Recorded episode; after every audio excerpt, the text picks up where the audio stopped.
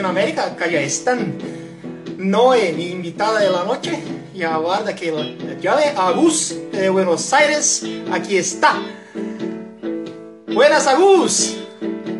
Meus amigos do Brasil pintando aí. O meu mestre de Flamengo, Giovanni, tá aí. Os amigos do Sapateado também, já chegando, né? E vamos ver quem mais pinta. A gente tem aí dois minutinhos por enquanto. Vou seguir aqui um pouquinho mais com esse play along. Ó, até minha esposa entrou aí. Essa moça disfarçada de Vandinha é a minha esposa que tá no quarto ali com o cachorro ficando quentinha. Porque tá muito frio em Porto Alegre, gente. Mas deixa eu tocar um pouco mais então, para esperar a galera que tá chegando.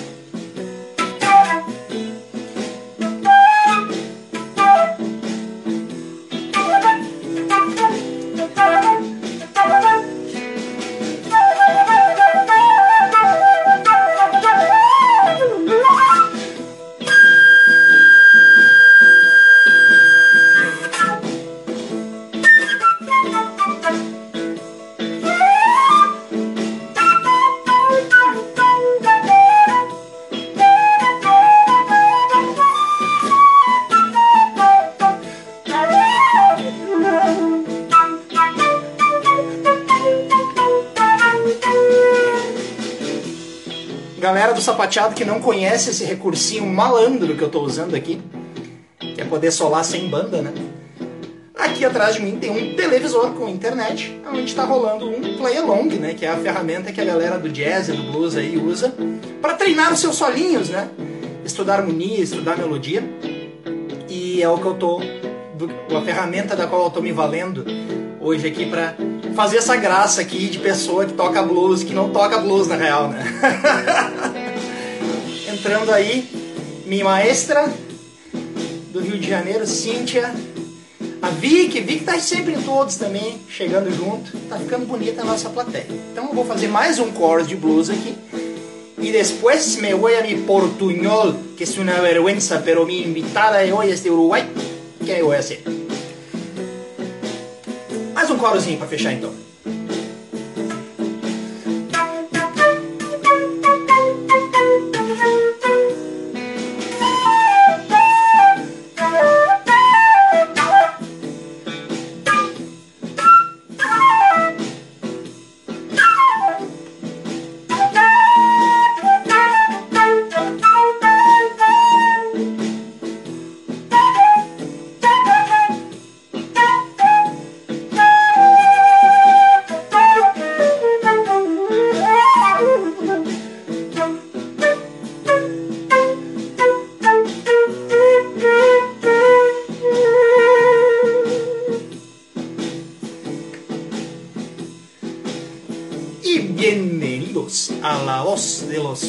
Un podcast brasileño sobre zapateado americano que es parte de mi proyecto Isla Pesquisa en TAP.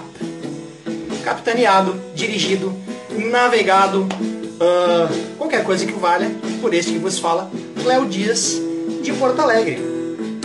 Hoje, iniciando o nosso episódio com este portunhol bastante mais ou menos aqui, para tentar de alguma maneira saudar minha primeira convidada da noite, que é uma pessoa muito especial que eu tive o prazer de conhecer agora durante a loucura. Todo mundo se conhece na pandemia, que nunca se falou, começa a se falar na pandemia. A gente sabe que a coisa está meio assim, né? Eu tive o prazer de conhecer essa pessoa incrível, que é a Noé Hernandes, do Uruguai, que em um segundinho eu vou chamar para cá. Antes eu vou explicar apenas de que se trata o nosso episódio de hoje. Bom, eu sempre sapateei muito sozinho, né? Um, porque sim, porque é muito bom, porque me faz muito bem, porque né, é, é a maneira que a gente tem de exercitar e de se desenvolver.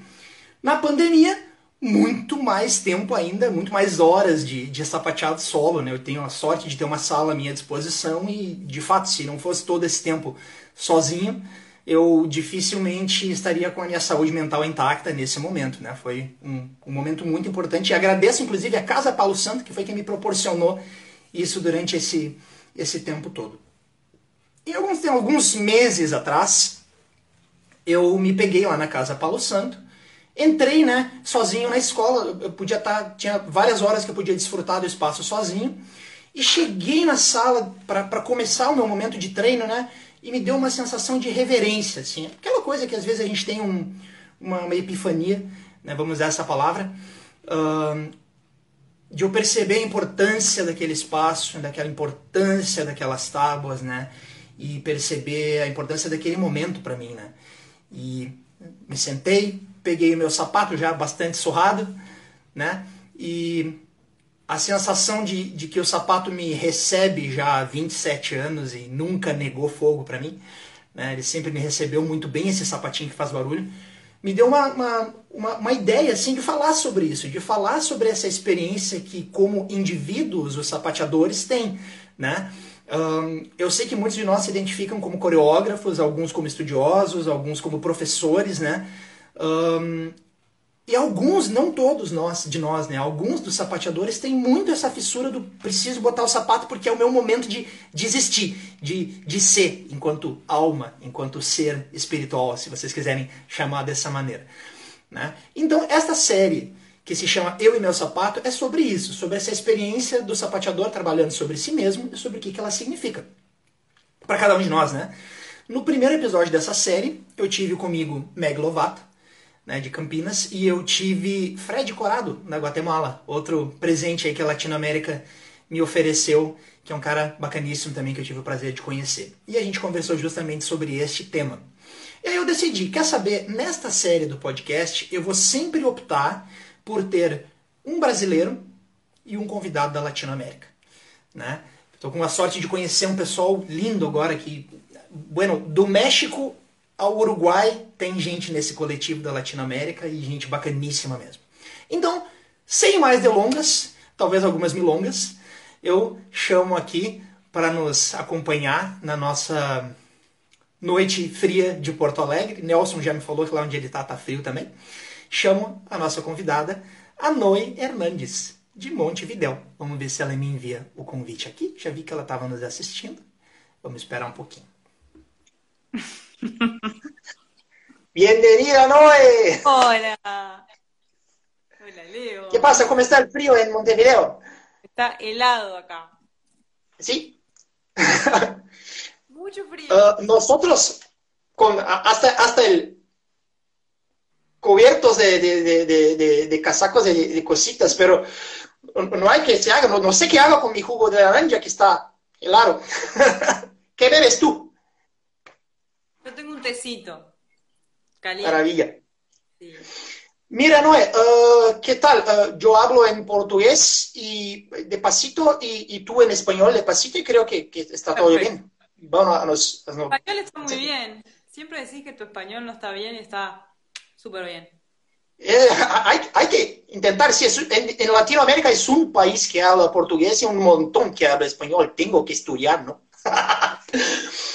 uh, pero bueno, no, entonces, um, bienvenida al podcast y te pido que contes un poquito para nosotros, para uh, los hermanos de, de variados países que aquí están, un poquito de quién eres tú y de tu, de tu movida con TAP en Montevideo.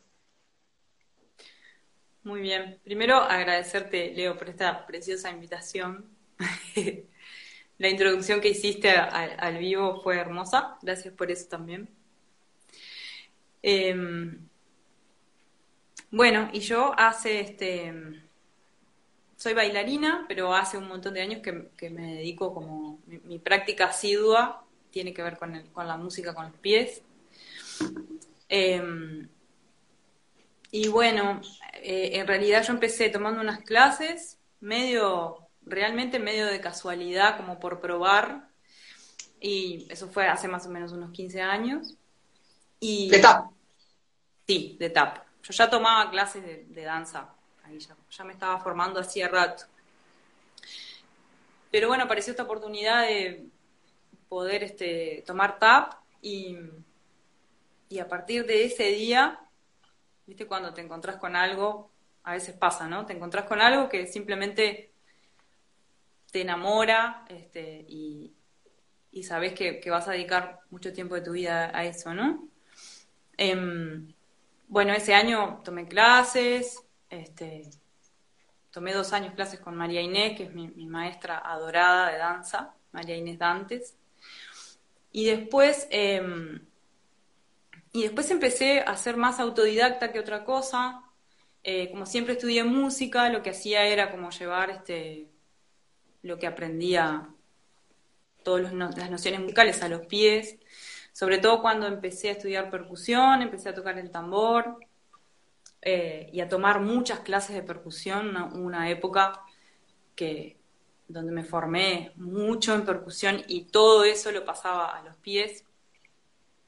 Y bueno, empezó como que se iban abriendo puertas ahí que tenían que ver con, con la música, con los conocimientos musicales y, dancísticos. Em, y bueno, y siempre creo que algo que ha atravesado también este, mi, vida como artista han sido los espacios culturales independientes. Este, de hecho, ahora hace tres años que, tengo este espacio que es Casa de Pájaros, que es mi casa también. Casa de Pájaros.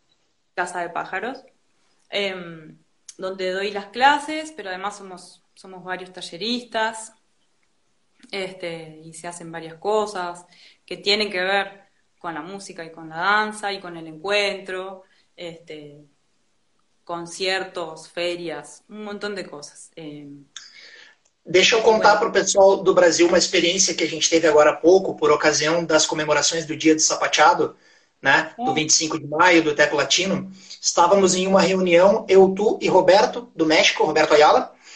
E em algum momento a gente começou a conversar assim. Isso foi algo maravilhoso, algo inesquecível. E conversávamos nós sobre candombe, né? Candombe, para quem não conhece o, o, o, gênero, é um gênero que eu, eu poderia com justiça chamar de afro-uruguaio, Noé? Sim. Perfeito. Então, a gente pode pensar num paralelo com, com o samba, que é uma música que tem uma origem afro, mas que tem uma influência europeia também, né? Uh, que é uma coisa que eu gosto muito e que casualmente aqui na cidade de Porto Alegre eu já tive a oportunidade de experimentar, não conhecer, mas experimentar tocar candombe, né? E aí, quando eu mencionei isso para Noi, eu acredito que ela estava na Casa de Pájaros, no espaço dela que ela estava falando agora, e ela caminhou para o fundo da sala e me mostrou uma tambora de candombe acontecendo naquele momento, né? Tanto tinha o pessoal todo tocando lá, e eu fiquei, meu Deus, eu preciso visitar esta pessoa imediatamente, porque candombe é uma coisa muito incrível, assim, e, e foi bem bacana de ver isso tudo acontecer. Que privilégio, inclusive, poder te conhecer em função disso e poder. Estou uh, imaginando a tua experiência de ter os músicos dentro da tua escola. Né? Uh, que, que tiene los músicos dentro de, de tu espacio es un, es un privilegio que, que todos los tap dancers, los zapateadores tengan un, un, bajo, una batería o, o, o, que sea, un piano. Sí. Maravilloso sería, ¿no? Completa, completa un poco, ¿no? Una siente más no sé, a mí me ha pasado eso, este, cuando, cuando hay músicos en, en la clase, algo, hay algo ahí que se completa que... Sí, sí, y esa, esa es una experiencia que es muy difícil de comunicar a un estudiante que nunca interaccionó con un músico. Tiene que sentir en tu, en, en, tu cuerpo cómo es esto, es muy diferente, ¿no? Sí, totalmente. Pero bueno, uh, disculpame, eh, ¿te interrumpí? No, no, no, no, nada. Iba a agregar algo, pero no, no, nada. pero vamos a lo que venimos. No, na introdução aqui, eu falava sobre esse momento da, do treino solitário que a gente conversou, né? E nós já tivemos a oportunidade de conversar um pouco sobre isso uh, em off, fora do público, assim, né? E aí, enfim, eu vou retomar um pouco essa nossa conversa que a gente teve e vou contar para as pessoas, assim, que é interessante, né, como esse momento em que tu estás sozinho com o tablado, praticando, ele toma uma dimensão que, às vezes, né, em momentos mais iluminados, em momentos em que a gente está devidamente sintonizado, que não são todos, né? Uh, uma dimensão que ultrapassa nossas pretensões apenas de ser um artista qualificado, né? Ou de ter uma boa técnica, ou de descobrir X ou Y maneira de, de dançar, mas vai para uma coisa de, do teu contato consigo mesmo, né? Uh, para mim isso ficou claro muito cedo na minha vida, assim, o quanto eu precisava do momento sapato e o tablado para me ajustar psicologicamente, para estar tá bem, né? E para entrar em contato com o que quer que seja, cada um tem um nome para isso, né? Uh, Deus, cosmos, energia. A gente não precisa ficar muito esotérico se a gente não quiser, mas a gente pode se a gente quiser. Uh, e enfim, essa é uma experiência que para mim é muito interessante e eu sei que tem alguma similaridade, alguma ressonância com coisas que a gente já conversou. E eu, hum. de repente, queria que tu falasse como é isso para ti. Como funciona na tua vida isso.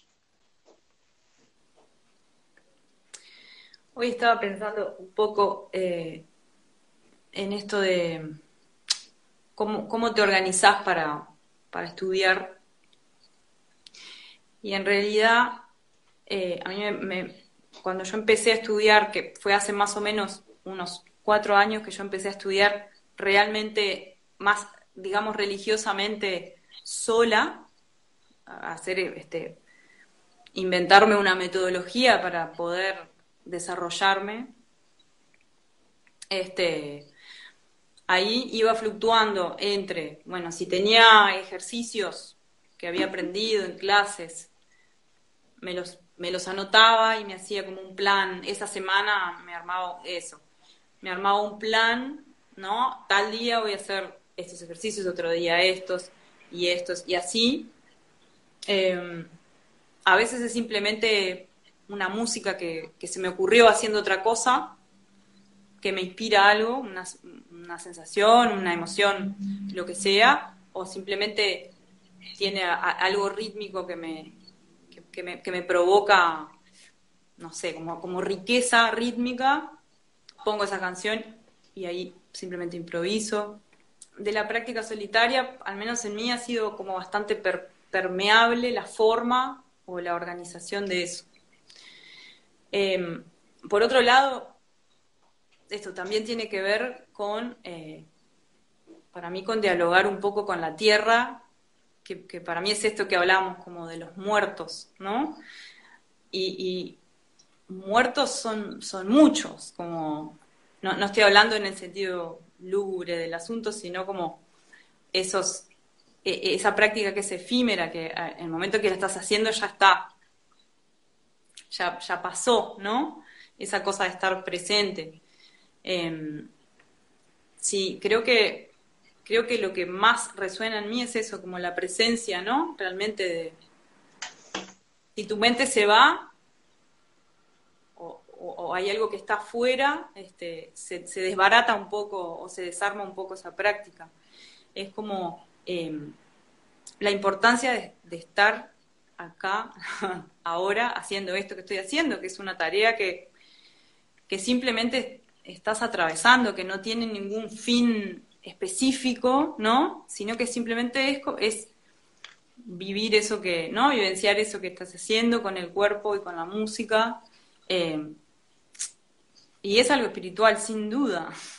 Sim, tu, tu, colocaste uma coisa agora, Noé, que eu achei surrealmente maravilhoso e, e sintético, que é quase como cumprir o dever de estar vivo né? Cumprir a tarefa de estar aqui agora fazendo aquilo que ressona em ti e que te faz vibrar, né? Às vezes a gente tenta uh, falar disso, que é uma coisa que quem, quem, quem tem um contato com instrumento, com arte de uma maneira geral, entende isso, né? E às vezes a gente dá mil voltas para tentar colocar em palavras, mas eu acho que a tua síntese foi muito, muito legal, assim, de, de tu ter um momento onde tu tá cumprindo aquilo que a gente deveria cumprir, que é estou aqui, estou vivo, estou vibrante, eu sou essa energia que passa através de mim. Né? E aí, como, como, como eu brinquei antes, a gente pode ficar muito esotérico ou pode ficar pouco esotérico, cada um com as suas crenças e convicções, mas que é uma coisa que a gente sente, a gente sente, né? E outra coisa que me, me chama atenção quando tu fala do, do, do estar com os mortos, né? de uma maneira, como tu mesmo colocaste, não lúgubre, não fúnebre. Né? Um, me vem para mim muito uma coisa de quando eu coloco esse sapato, quantas mil pessoas já colocaram esse sapato antes de mim? Né? E quantas mil pessoas contribuíram para a construção desse conhecimento que agora eu trago para dentro do meu corpo e me aproprio dele? Né? E como eu, ter, eu, eu abrir minha consciência para esse fato muito simples de que eu estou né, praticando algo que vem de uma, de uma. de uma. Como é que é a palavra que se usa? De uma linhagem né, de pessoas que contribuíram para essa forma de arte. O simples fato de pensar nisso já torna a experiência de praticar uma outra coisa. Né? Já, já, já coloca a tua cabeça num outro estado de, de respeito, né? E, e, e, e, que, e, que, é saudável, é uma coisa que, que, faz, faz bem a gente se colocar dessa maneira, né? Não como um respeito que seja uma coisa assim, oh, que medo, e como eu preciso ficar sério, mas um, um respeito que é permeado de alegria também, talvez. Faz sentido isso para ti?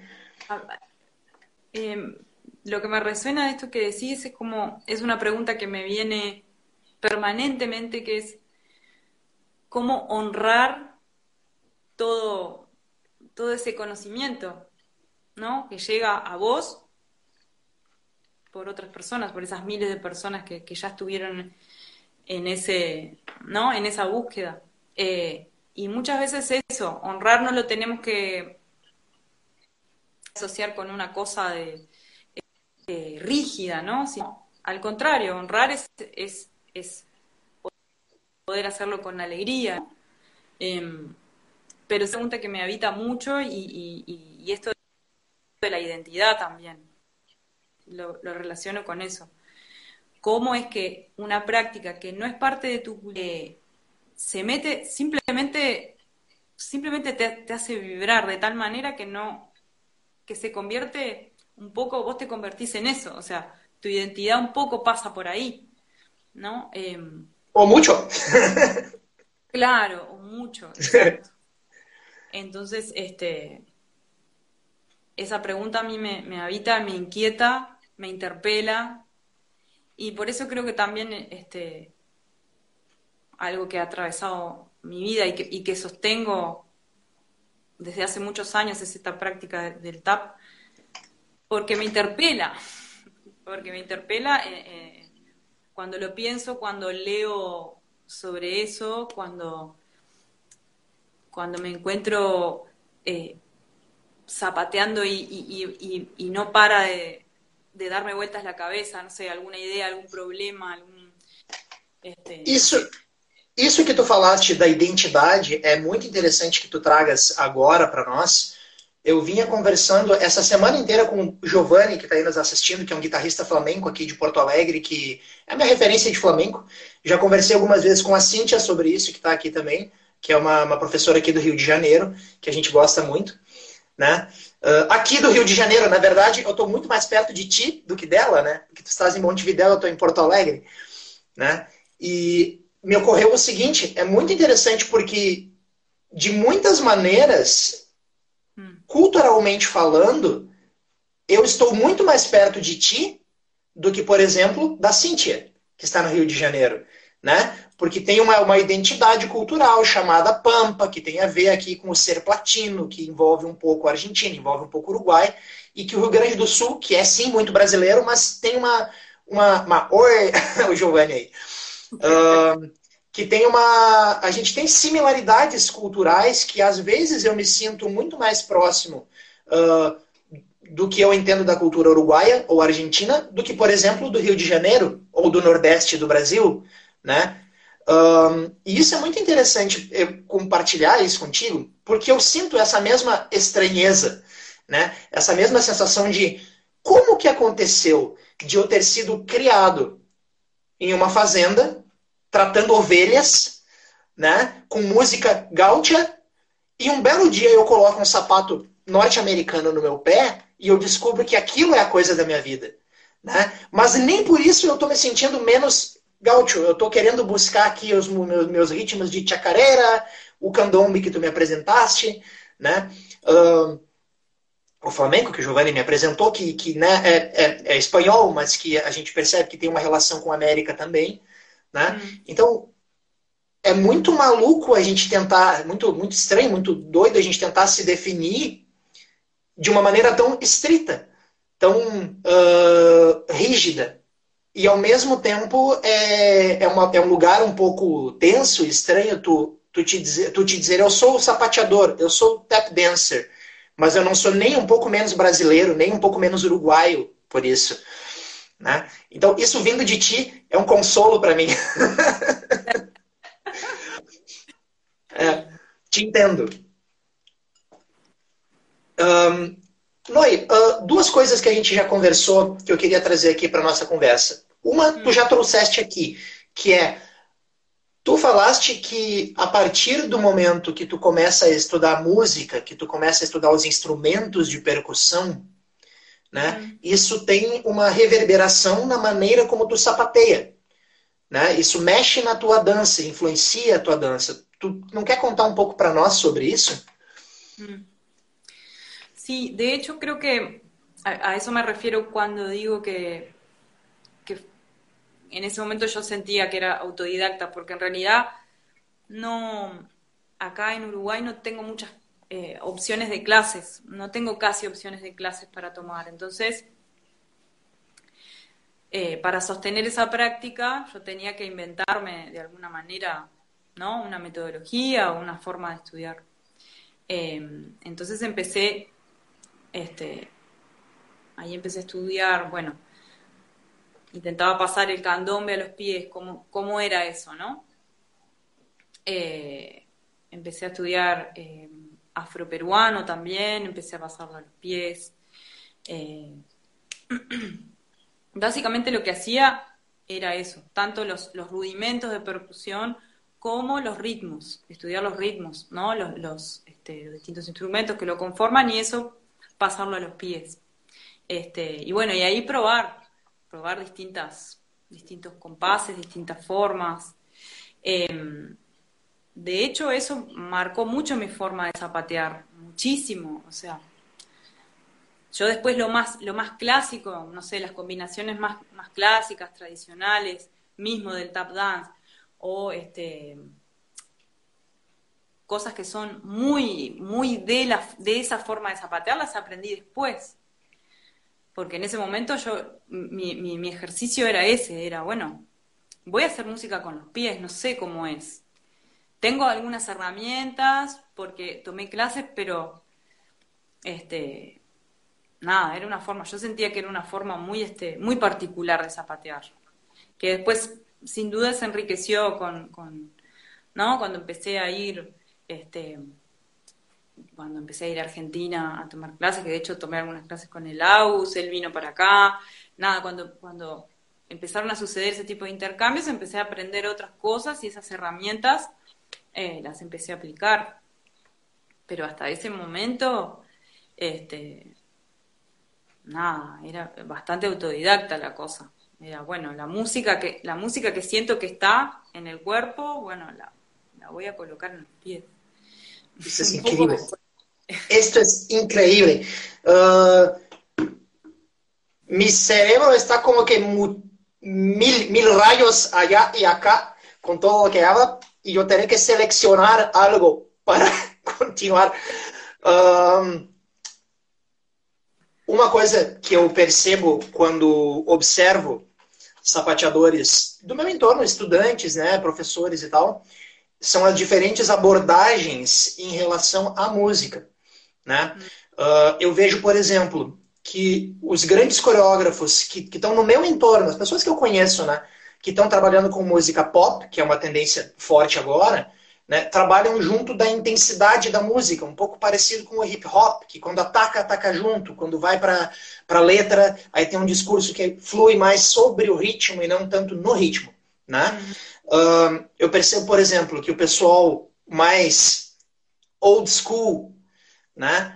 Uh, old school no sentido de preferências estéticas, não de, de, de, de um juízo de valor. Né?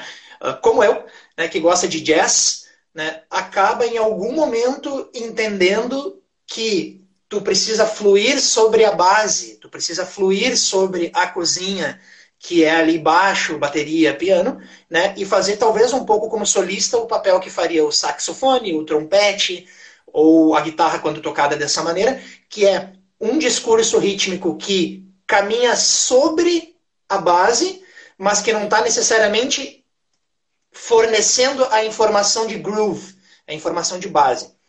Bueno, por que digo tudo isso? Hum. Porque quando eu tive contato com a música latino-americana, através das minhas experiências musicais aqui em Porto Alegre, me dei conta de uma outra lógica, que é sobre isso que eu queria te perguntar, que é pessoas que estão trabalhando a partir da percussão, né, e do ouvido na percussão, do groove, ou da clave, ou do que seja, tenderão a ter menos vergonha de trabalhar os loops. Não vão sentir tanta necessidade de fazer trocentos ritmos e cada vez um ritmo novo. Porque o importante é tu ter a informação clara. Se a tua informação é cacática, tacacá, cacático, tacacá, então é isso que a gente vai explorar e vai variar em cima disso. E essa é uma educação musical que eu sinto vem do instrumento de percussão.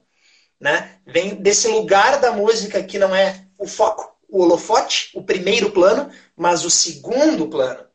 E isso me interessa muito. E eu, enfim, eu, uh, não, não, eu acabei falando o que eu queria te perguntar, o que é péssimo no entrevistador fazer isso, né? Mas eu, não se faz isso. Mas eu queria saber se isso que eu estou dizendo pelo menos faz algum sentido para ti e ressona na tua prática, já que tu falou de levar o tambor para o pé. Sí. sí, sin duda. Pero sobre todo, ¿sabes por qué? Porque hace, mm, hace algunos años, ya unos tres, cuatro años capaz, que también estudio, eh, formo parte de un taller que es de señas, de música por señas, de este, este sistema de Santiago Vázquez, eh, un músico argentino, eh, un gran músico argentino que armó un sistema. ¿Conoces el sistema, Leo? Sí. No. No. Bueno, es un sistema de señas, hay un director o directora y hay un, ensamble de, de músicas. Em, y con esa seña se va pidiendo información y ahí se va armando la música. Em, y yo hace, hace años que hago eso con los zapatos. Entonces, una de las señas es, vas a venir con una base. y esa base tiene que ser un loop de algo que pueda ser como un entramado rítmico para que los instrumentos melódicos puedan tocar arriba o bueno, para que se arme ahí el, la música. Pero sí fui descubriendo ahí una cosa maravillosa, que es de, de la nada, sin tener una idea preconcebida, vas a ir a una base y no sé lo que va a pasar. la vas a inventar ahí.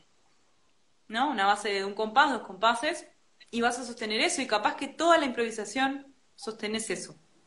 ¿Eh?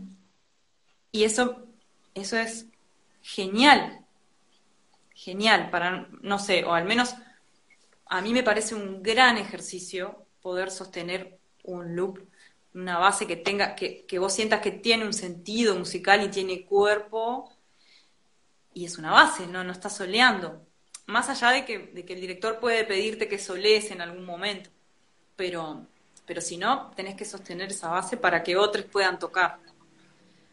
Eso está buenísimo. Sí, me resuena por ahí porque hay, porque sí, desde que ah, este, hago esta práctica, eh, nada, he ido aprendiendo mucho de eso, de cómo tienen que, cómo tengo que colocar el cuerpo para, si voy a sostener durante 10 minutos una música de 10 minutos, una base, ¿cómo, ¿cómo voy a hacer? ¿Voy a hacer con, una pierna y después con otra? ¿O voy a hacer siempre con la misma pierna? ¿O cuántos sonidos, este, no sé, qué es lo que, qué es lo que te conviene hacer o qué no para sintetizar energía? No sé, es un desafío muy lindo es este, buscar distintos tonos, poner objetos en el piso y golpear esos objetos y, y ver qué pasa, ¿no? Sí. Esse, esse é um assunto encantador, na verdade, que eu entendo que vai dentro de um, de um, de um grupo de, de conversas diferentes que a gente pode ter, que é sobre o sapateador tomando gradualmente consciência de quem ele é na música. Né? Dentro do, do discurso musical ou dentro do jogo que se estabelece entre os músicos, como ele se coloca, em que função, como ele se relaciona, né? Nada é mais divertido do que conversar sobre isso. Eu adoro esse assunto. Então, ah, é, é, tá sendo um, um, prazer também por isso essa conversa. Eu tô, tô pensando aqui, no, de novo, vou citar o Giovanni que está nos assistindo aí, e que vai ser convidado desse podcast também. Giovanni vai estar aqui em breve, a gente conversando justamente sobre esse assunto da relação do sapateado com com a música, né? Ele que é um, um, cara que, que é do flamenco e que trabalha com bailaores, né? Afinal de contas, né?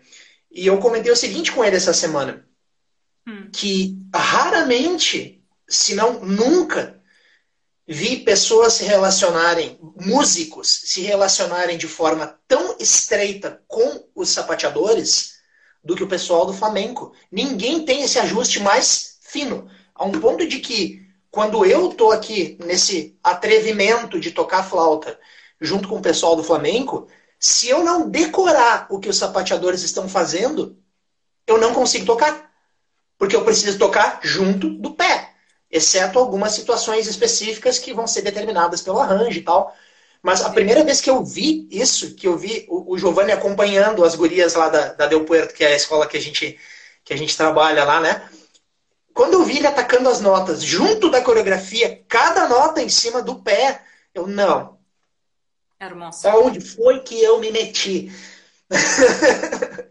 foi bem uma experiência divertida. E é uma experiência que eu sinto que pro tap dancer, né, pro cara que está dentro da tradição do, do tap dance especificamente, especialmente nesse momento que a gente vive, onde a gente não tem tanto o contato com o músico, e eu não estou falando da pandemia, eu estou falando da tradição musical que a gente está colocando dentro do tap dance agora, que, ao meu ver, é muito dentro de canção e, dentro de música pop, né?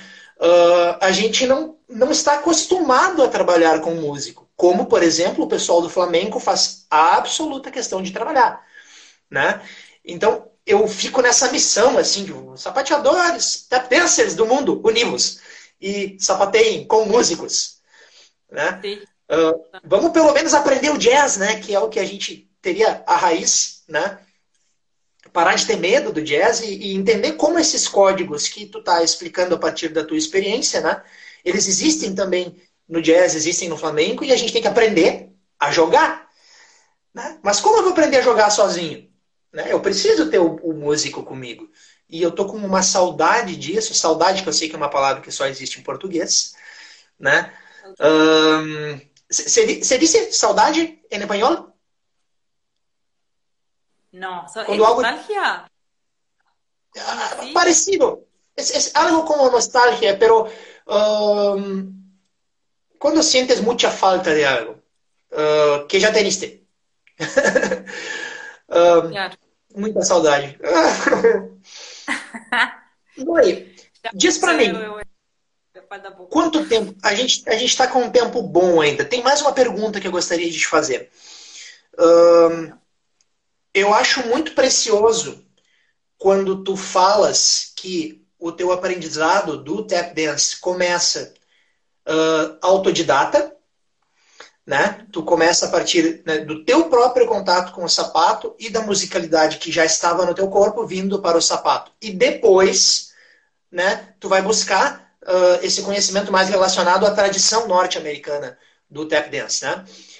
E tu me disseste certa vez que hum, o fato de a pandemia ter aberto todo um mercado de aulas uh, virtuais, né, de, de, de, classes virtuais e de professores de todos os lugares do mundo, né, uh, te perguntava então uh, como está sendo essa experiência de aproveitar os professores online para desenvolver o teu próprio material? Como está sendo essa aventura para ti? Que aulas tu fizeste? O que, que tu gostou do que tu viu? ¿Qué tal? Muy hermoso.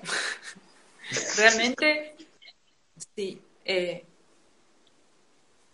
realmente para mí fue una, oportunidad absolutamente maravillosa, que nunca hubiera pensado eh, en esta situación no tan negativa, todo lo, lo, que, lo que trae la pandemia, que no está bueno, eso fue de una riqueza impresionante. Impresionante. Este. Y. Y tal, lo maravilloso de, que, tiene este, este medio, ¿no? Esta, esta, que es una forma de, presencialidad también, esto. Este, que aunque estemos lejos nos podemos ver y, podemos conversar y eh, Así que bueno, eso nada, este, totalmente agradecida con esa situación, porque, porque he aprendido muchísimo, realmente. alguma, alguma aula, alguma classe que tu tenha feito que, que tu queira contar para nós que, que foi, foi bacana, assim, de algum professor que tu, que tu que te marcou durante esse momento? Sí, con, con Michelle Dorrance. Varias clases con ella muy hermosas. Sim, para, para, para as pessoas que aqui estão, que talvez não sejam do sapateado e não conheçam Michelle Dorrance, uh, ela é um ser humano que talvez não seja um ser humano. Ela é muito surreal. Ela é uma sapateadora de uma, de uma capacidade musical absurda. É uma pessoa que consegue ter toda a técnica que tu pode imaginar e ainda assim você não enxerga técnica quando ela sapateia, você enxerga música. E para quem é do sapateado, eu não precisava ter dito nada disso, porque a gente fala na Michelle e o, e o queixo né? imediatamente é, é, é, muito surreal. Um, preciso te dizer, Noe, que coisas da vida, né? Hum. O momento pandemia me aproximou, por exemplo, de ti. Né? Não, é, não é um tanto quanto estranho. Eu, eu conversava também um pouco com o Giovanni sobre isso, né?